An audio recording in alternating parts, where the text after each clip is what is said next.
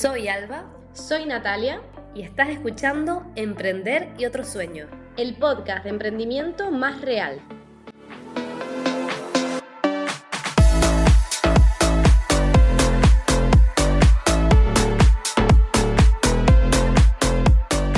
Hola personas realistas. Un nuevo episodio, episodio número 11 de Emprender y otros sueños. Como cada domingo estamos aquí acompañándote e invitándote a, escucharnos y a hablar, por supuesto, sobre emprendimiento y sobre muchas cosas más que, bueno, que forman parte de nuestro día a día y que queremos compartir contigo. Natalia, buenos días, ¿cómo estamos? Buenos días, muy bien, empezando otro episodio con muchas ganas, con mucha ilusión. Y, bueno, empezando el día, que me gusta grabar hasta ahora porque estamos como más creativas, con más, con más ganas, yo creo. Puede ser, eso te lo podría discutir, es relativo. Algún día vamos a hablar sobre ese tema, de qué horas somos más productivas para cada uno, que es un tema muy interesante. Pues sí, yo... Pero sí, eh, estamos más frescas. Yo creo que sí, yo creo que sí. yo hoy, la verdad que para empezar, eh, no tengo un momento real diferente a los que he contado en otros, en otros episodios. Por lo tanto, yo quiero aprovechar este espacio para recomendar un libro que yo me leí hace mucho tiempo, pero que me gusta mucho y que creo que es la base, sobre todo eh, en parte de la comunicación. Eh, se llama Comunicación no verbal de Catalina Pons es aplicable tanto a la vida profesional como a lo que es la vida personal, porque te habla mucho de esa parte de la comunicación que te genera como confianza tanto a tu cliente como a la persona con la que hablas, el hecho de también fomentar un poco la escucha activa, yo es algo que me trabajo mucho porque me encanta hablar y, y quiero seguirlo trabajando, pero bueno, creo que es un, un libro que nos puede ayudar mucho a mejorar tanto la interacción con un cliente como como con personas en nuestro día a día. Y, bueno, yo lo recomiendo, así que si alguien lo lee después de haber escuchado este episodio, pues ya nos lo dirán. Maravilloso, maravilloso. Recomendaciones de libros que también es muy importante. Oye, eso también lo iremos haciendo poco a poco en las redes sociales, eh, Nati, que lo hemos estado trabajando en los últimos días. Eh, recomendaciones de también otros podcasts y, bueno, por supuesto, libros, etcétera, que nos puedan ayudar tanto en la parte profesional como en la como la personal, por supuesto, que, tienen que ir de la mano.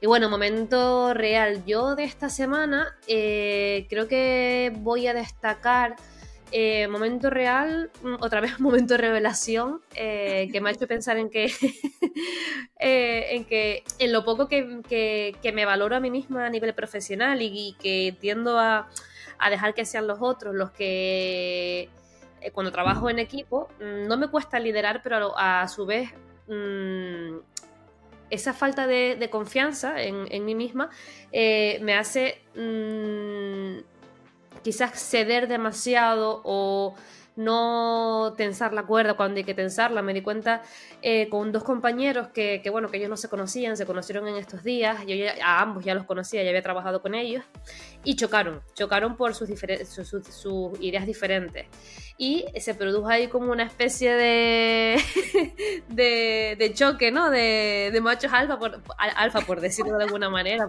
por, expresarlo de alguna manera. Yo sinceramente pienso que, que eso lo, hablaremos hoy también, creo que también entra dentro del tema que vamos a hablar hoy, eh, que las mujeres mm, o muchas de las mujeres tenemos ciertas inseguridades y, ciertos, y cierta desconfianza en, en, en nosotras mismas, o falta de confianza, mejor dicho, en nosotras mismas, porque nos viene pues Mm, impuesto o derivado de, de, muchos, de muchas situaciones a nivel social que después trasladamos también a esa parte profesional. algo que eh, en el caso de los hombres no quiero generalizar porque sé que no todos son iguales, no, todos, no, no todas somos iguales y no todo el mundo es igual. Al final, obviamente, eh, cada uno tiene su, su, su realidad pero sí es verdad que, hay cosas que hay etiquetas a nivel social que nos van afectando y creo que las mujeres lo notamos mucho más. Y yo, por ejemplo, soy una persona que ahí eh, vengo arrastrando muchas cosas a nivel social que intento luchar con ellas y soy la primera que, salta a defenderlas cuando, cuando tiene que hacerlo, pero me doy cuenta que eh, me he dado cuenta que en el ámbito laboral esto me ha afectado bastante y he visto como ellos se han defendido sus, sus creencias y su postura cuando tuvieron que hacerlo y que realmente yo no lo, no lo hago del todo y creo que es algo para reflexionar y para tener en cuenta porque al final, no solo en el ámbito laboral, sino en el profesional, hay muchos depredadores emocionales, depredadores laborales, que se pueden eh, aprovechar de eso y en lugar de impulsarte a, oye, mmm, ponte en tu lugar o lo tuyo también es válido, etcétera, lo que hacen es todo lo contrario. Entonces, eh, me parece importante esa reflexión. Y, bueno, por aquí la dejo y pasamos ya a, entrar en materia. Como les estaba diciendo, esto no tiene que ver al 100%, pero bueno, en parte hablaremos. Mm, esas partes también de inseguridades y etcétera, porque vamos a hablar de autoexigencia un tema que también hemos mencionado, Nati, en otros podcasts, un tema que también eh, nos parece bastante importante, no solo en el ámbito profesional, sino también en el ámbito personal. Como saben, nos gusta hablar de cosas que, que bueno, en que no solo se sientan, se sientan identificados los emprendedores, que, que, bueno, que son los protagonistas principales de todo esto, sino también, pues, eh, pues todo el mundo, ¿no? Se dedique a lo que se dedique. Y en este caso, pues vamos a hablar de la, de la autoexigencia. Y yo, mm, para dar un poquito de intro, Nati, y empezar esta, esta conversación entre amigas, como siempre, mm, que espero que, bueno, que no, espero no tengo, no tengo duda que va a ser muy productiva y que espero que les, que les ayude a ustedes, sobre todo al final de este podcast, a evaluarse, a pensar, a buscar esos momentos en los que son autoexigentes y ver qué tipo de autoexigencia eh, es esa, porque hay autoexigencia tóxica y autoexigencia buena. Yo, eh, para introducirlo, me gustaría mm, comentar que una cosa es la responsabilidad que es buena, el querer alcanzar nuestras metas, el querer eh, marcarnos objetivos, cumplirlos, sentirnos realizados con aquello que queremos alcanzar. Eh, esa frase de eh, el primer paso no te lleva hasta donde, hasta quieres estar, pero sí te quita ¿no? de, donde, de, de estás. Eso mm, es por una parte, pero la autoexigencia, cuando hablamos de autoexigencia tóxica, entra cuando nos empezamos a castigar por no llegar a todo lo que creemos que tenemos que llegar y que muchas veces es inalcanzable y que muchas veces nos marcamos metas diarias, sobre todo diarias, porque mm, mi, mi, concepto de autoexigencia es a nivel cotidiano, no lo, creo, no lo veo como algo Mm, a largo plazo ni a medio plazo. Yo creo que es hoy, con las tareas que tengo hoy, con lo que llego o no llego a hacer hoy, no solo a nivel profesional, sino también en mi vida mm, cotidiana con mis amigos, eh, ser eh, la amiga que siempre está ahí o, no, o que no está ahí, o cumplir con un compromiso que realmente no quiero cumplir, pero me obligo a cumplir con ello, el tener una, una lista de tareas y que si no tacho todas las tareas mm, de ese día, pues no, no, no he hecho nada, o si ese día hasta que no, no un día en el que no paro y que he conseguido hacer mm, más cosas de las que esperaba, ese día sí me siento realizada, pero los otros días no. Entonces yo creo que por ahí, Nati, es una buena forma de empezar a, hablar de todo esto y para mí eso es la eh, en parte la, autoexigencia, porque creo que esto tiene mucha, muchos flecos que, que, bueno, que podemos hablar de ellos. Yo, mm, eh, bueno, pensando un poco cómo abordar este episodio y, pensando mucho sobre todo, no solo analizándome a mí eh, en mi día a día, sino también a las personas que me rodean, eh, creo que lo que más he analizado es lo mal que nos hablamos, que ya lo hemos dicho, pero nos hablamos hiper mal. O sea, la autoexigencia va de la mano del diálogo interno que tenemos de lo que nos decimos cada día y sobre todo, mm, como tú decías, la lista infinita de cosas que creemos que somos capaces de asumir y que si no lo hacemos nos castigamos. Em, analizando muy bien esta situación, creo que es algo que aparte de que nos puede perjudicar de alguna forma a nuestra salud, nos pone una mochila llena de piedras eh, que día a día vamos sumando y que llega a un punto que ya nos puede llegar a, perjudicar en todos los ámbitos de nuestra vida. Eh, una cosa es eh, nosotras mismas, nos pongo un ejemplo, vamos todos los días diciendo, no me da la vida, no llego a todo, te llaman, es que no tengo tiempo y no es algo positivo, realmente. Pero si lo vemos como algo positivo, ¿eh? Mm, aprovecho que lo dices como algo positivo porque creemos que el estar ocupada Exacto. es bueno. pero realmente, eh, ¿qué estamos haciendo? O sea, es algo que nos estamos moviendo todo el rato, todos los días, a un montón de sitios, creemos que eso es bueno porque estamos siendo productivas, pero muchas veces ocurre lo contrario, no está siendo productiva. O sea, muchas veces eh, el hecho de decir no me da la vida no significa que las cosas que estás haciendo o, todo lo que estás haciendo te lleva a un sitio. A lo mejor hay que hacer menos cosas, pero hay que hacerlas mejor y hay que ir a ese crecimiento. Pero yo creo que el no me da la vida no va de la mano con ni crecimiento ni con productividad. Y es algo que... Al contrario, es que debería ser al contrario, ¿eh? Total. Yo lo veo más así, o sea, yo veo que el no me da la vida, el tener la lista de tareas llena de cosas, a mí por lo menos, personalmente, analizándolo bien, mm, me genera una mochila muy pesada. Eh, yo necesito tachar, muchas personas que nos están escuchando seguramente se sienten identificadas, yo necesito tachar mi lista de tareas y cuando no lo hago, me castigo. Me castigo, o sea, yo digo toda la noche, a lo mejor llevo trabajando todo el día, hasta las 9 de la noche, pero para mí no es suficiente. Exacto. Eh, mencionabas, Nati, mm, esa relación de la autoexigencia con, la, con, la, salud. Yo creo que van de la mano 100%. Si es verdad que hay personas que pueden ser más vulnerables, hay personas que, bueno, que dependiendo de ese nivel de autoexigencia, pues sí que llegan a ese punto, eh, hablo de la ansiedad, que es cuando, cuando ya explota, ¿no? Esa, esa autoexigencia y, explota una vez y explota otra, vez y otra vez y empieza a, generarse esa... Eh, esa sensación, ese, ese, sentimiento, esa alerta que, que es la ansiedad, que es un tema que, bueno, que me parece muy importante hablar. Yo personalmente la, la sufro, la he sufrido muchísimo mm, por no parar, por esa autoexigencia, por ese creer que si paro mm, lo estoy haciendo mal. Y, y si no somos capaces de identificar todo eso, puede ser muy malo, porque la ansiedad la tenemos como algo negativo, es negativo porque la sensación es mala, ¿verdad?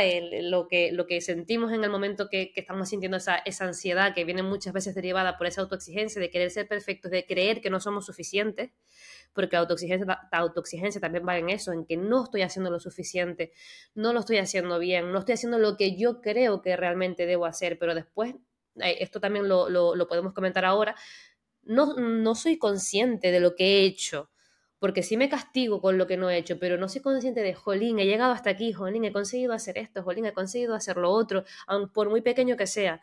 Entonces, eh, en esa parte de la, ansiedad nos llega esa alerta y, oye, es buena porque nos está diciendo, cámbialo, identifícalo, mm, sé consciente de lo que está pasando, porque si no, viene la parte mala, ¿no? A mí personalmente me, me ha pasado el verte en una situación de decir, o paras o, y cambias ese chip de autoexigencia, o no vas a llegar ni a lo que tú quieres ni a absolutamente nada.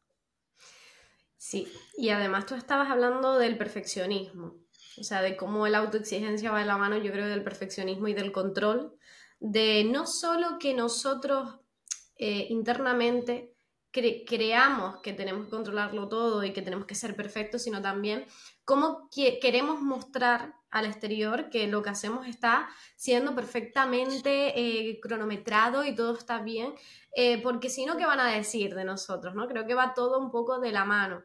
Y ese, e, esa presión, o sea, ya nos ponemos nosotros presión, entonces si realmente estamos constantemente pensando en controlar lo que piensa al lado el vecino, Dios es un castigo constante.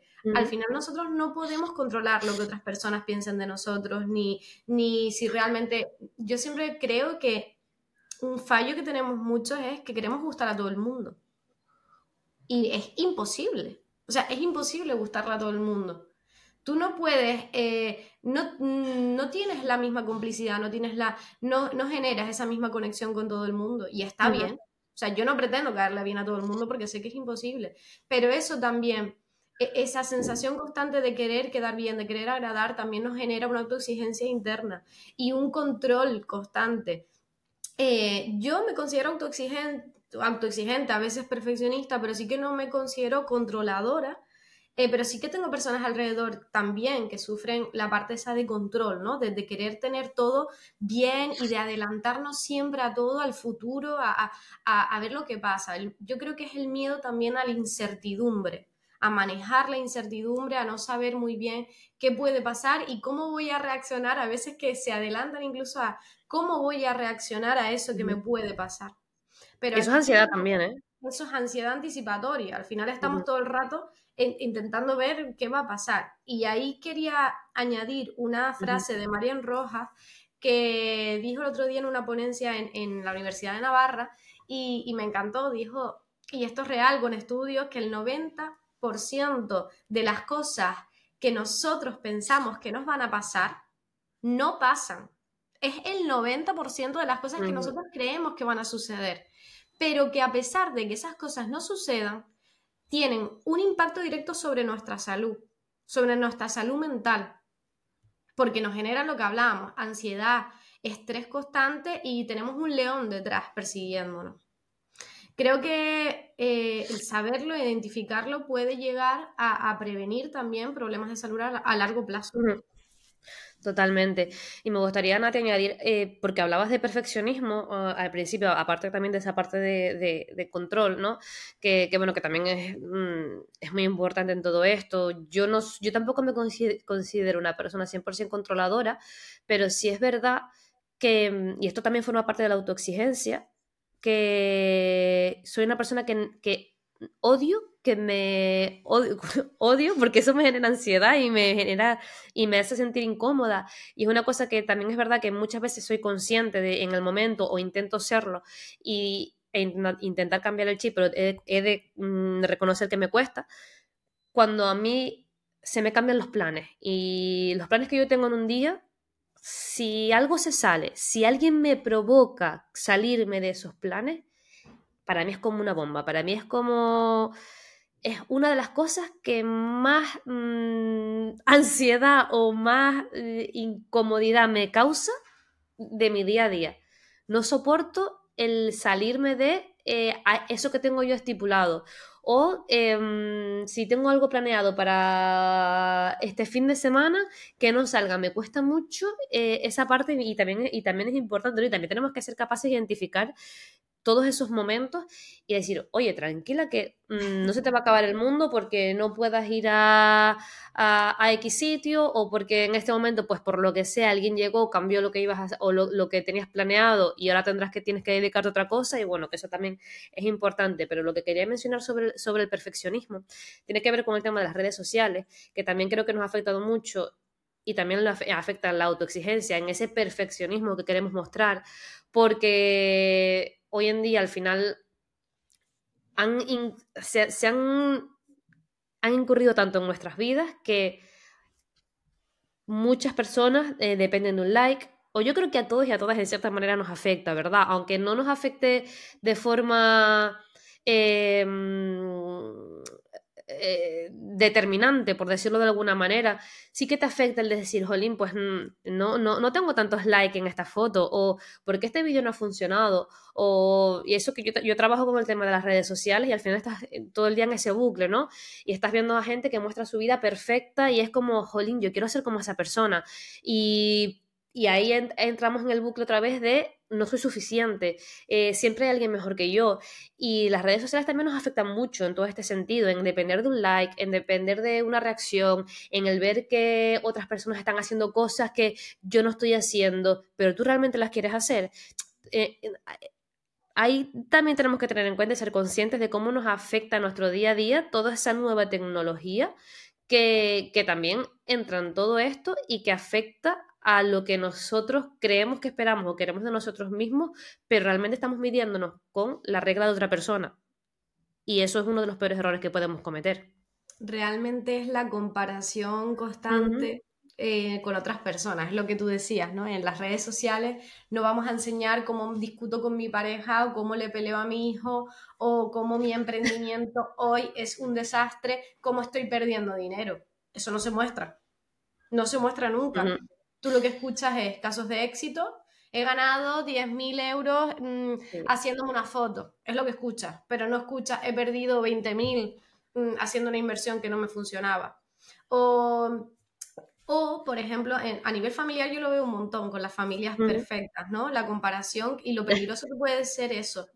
Eh, tanto para un niño como para un adolescente, como para un adulto, ¿no? La comparación constante y también como, yo no soy madre, ¿no? Pero yo lo veo desde fuera y también desde el punto de vista de, la familia cuando yo, yo soy fisioterapeuta eh, pediátrica y acompañaba a muchas familias y, lo veía, ¿no? Ese, es que la influencer esta me dijo que, o, o, yo he visto que realmente esto sí que se puede hacer, pero yo no lo puedo hacer. Pues mira, tú no lo puedes hacer porque no tienes los recursos económicos actualmente, no tienes esa, eso, esa, esos beneficios, esos privilegios ahora, pero eso no quiere decir que lo que esa persona está haciendo esté mejor que lo que tú estás haciendo.